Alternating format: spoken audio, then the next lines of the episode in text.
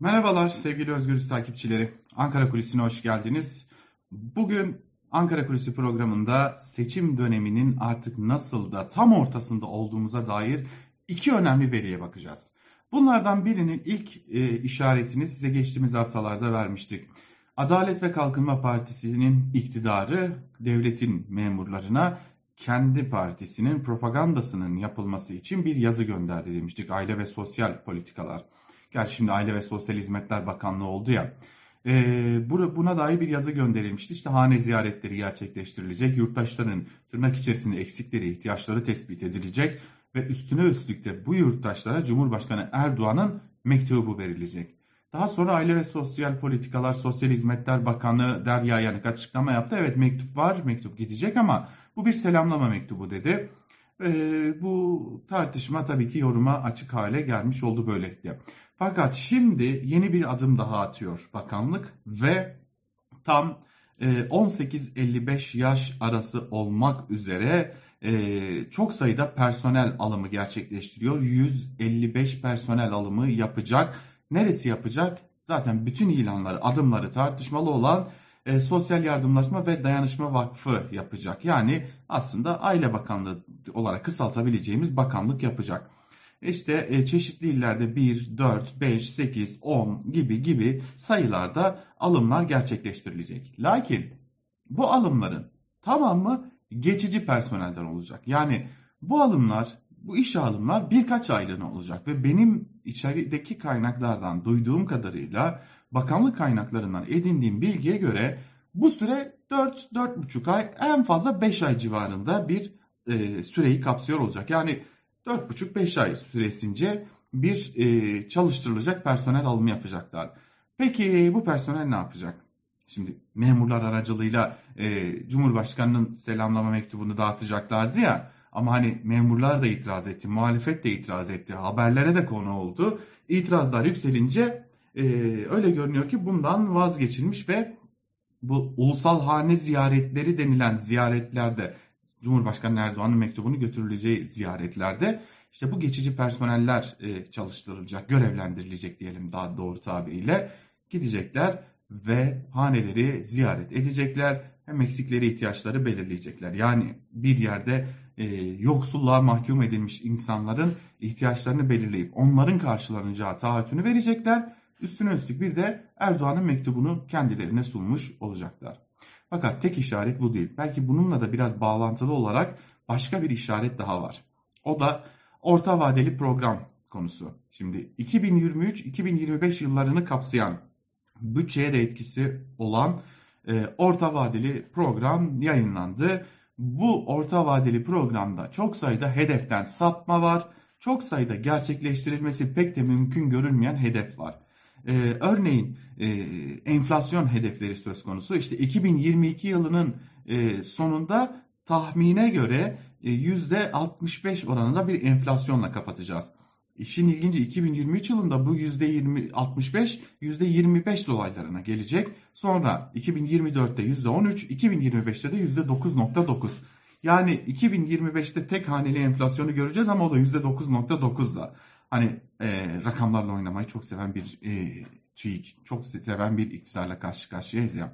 Ama esas meselemiz bu değil. Esas meselemiz seçim ekonomisi.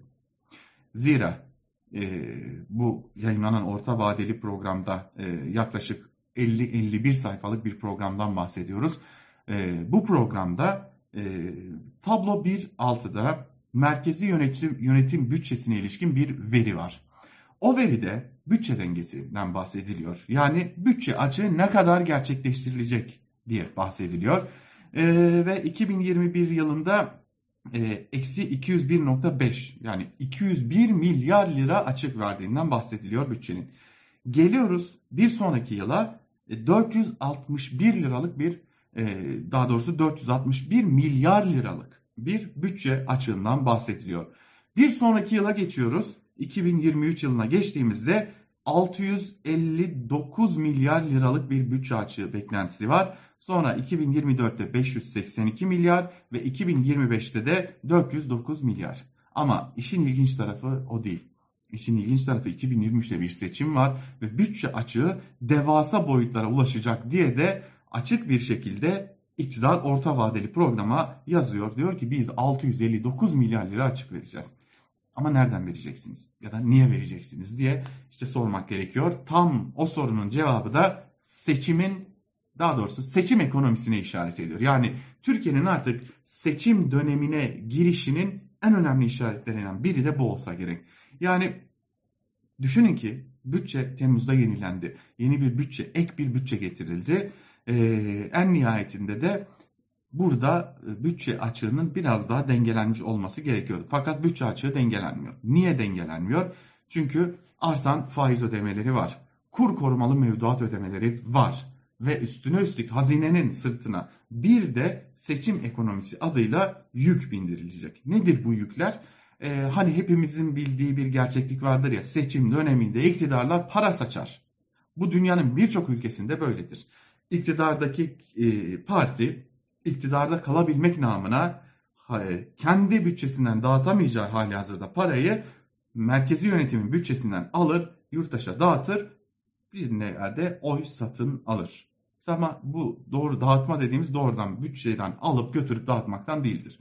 Farklı yöntemler, uzun yıllardır beklenilen, uzun yıllardır gerçekleştirilmeyen bazı adımlar atılır. İşte bunlardan biri emeklilikte yaşa takılanlar. İnsanların hakkı mıdır? Hakkıdır. Ama uzunca yıllardır bu adım atılmıyor belki de işte bu bütçe açığı bu adımın atılacağını, tahmini bütçe açığı bu adımın atılacağını gösteriyor. Çünkü seçimler geliyor. Çünkü her şey bıçak sırtında.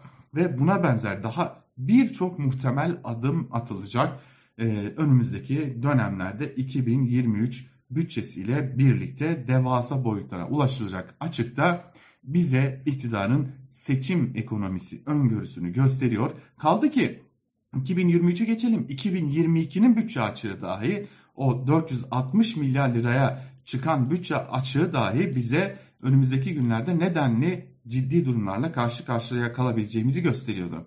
Niye bunu söylüyoruz? Onu da açıklayalım öyle bitirelim programı. Yılın ilk 7 ayı için e, kümüle edildiğinde yani yuvarlandığında diyelim kümüle edildiğinde 30 milyar liralık bütçe fazlası mevcut Türkiye'de. Bakın açıktan bahsetmiyoruz. 30 milyar liralık bütçe fazlası mevcut.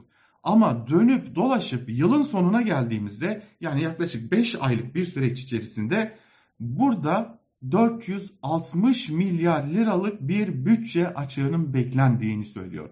Yani 490 milyar liralık bir harcama kalemi söz konusu. Nedir bu harcama kalemi?